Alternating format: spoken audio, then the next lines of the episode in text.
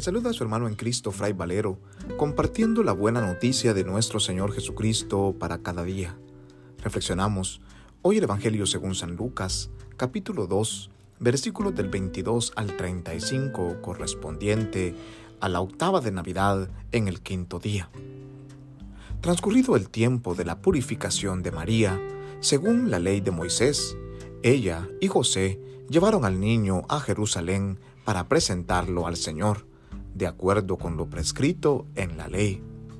Todo primogénito varón será consagrado al Señor, y también para ofrecer, como dice la ley, un par de tórtolas o dos pichones.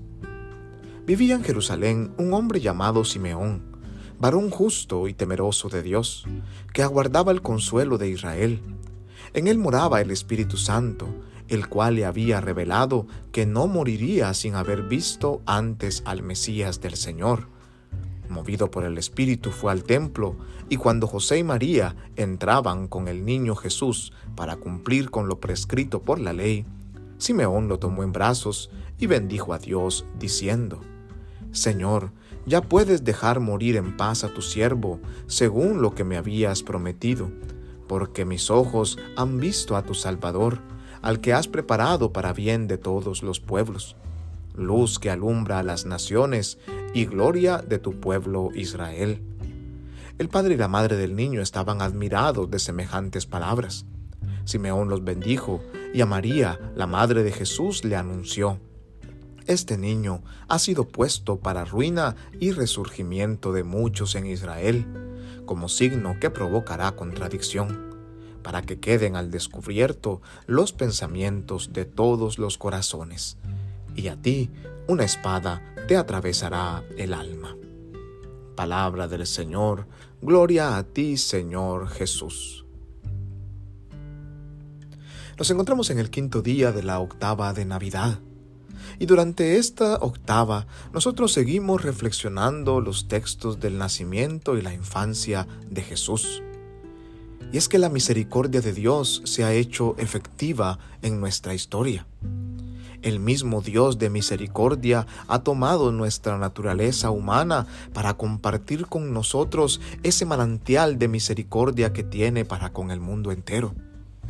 Ya lo decía San Bernardo, cuando al referirse al nacimiento del niño Jesús decía que en él se han cumplido todas las promesas de misericordia anunciadas en el Antiguo Testamento.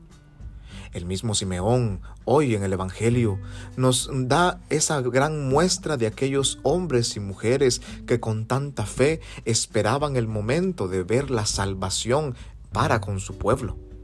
Y él, al contemplar a este niño recién nacido en brazos de María, su madre, y de San José, él no puede dejar de alabar al Señor porque sus ojos han contemplado cuán gran misericordia el Señor ha tenido para con su pueblo.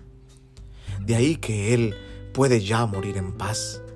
Le dice al Señor que ahora puede morir ya en paz su siervo, porque lo que había sido prometido, ahora sus ojos lo están contemplando. La luz que alumbra las naciones y la gloria del pueblo Israel ha llegado, está frente a él, lo está teniendo frente a sus ojos y cargando con sus brazos. Esa misma salvación, esa misma fuerza y luz es la que alumbra ahora nuestra vida y nuestra humanidad es este mismo Rey de la Misericordia que quiere traer la paz verdadera al mundo entero.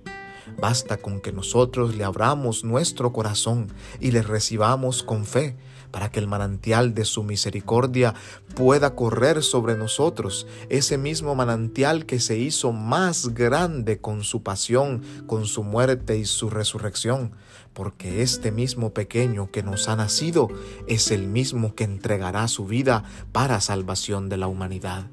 Hermanos y hermanas, sigamos celebrando con alegría y gozo, como Simeón, como Ana, como María y San José, a este niño que es la luz del mundo, para que nosotros, iluminados por él, venzamos las tinieblas del pecado y de la muerte y recibamos de la paz que solamente Él puede regalarnos.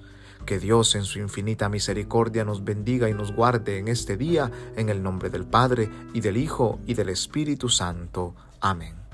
paz y bien.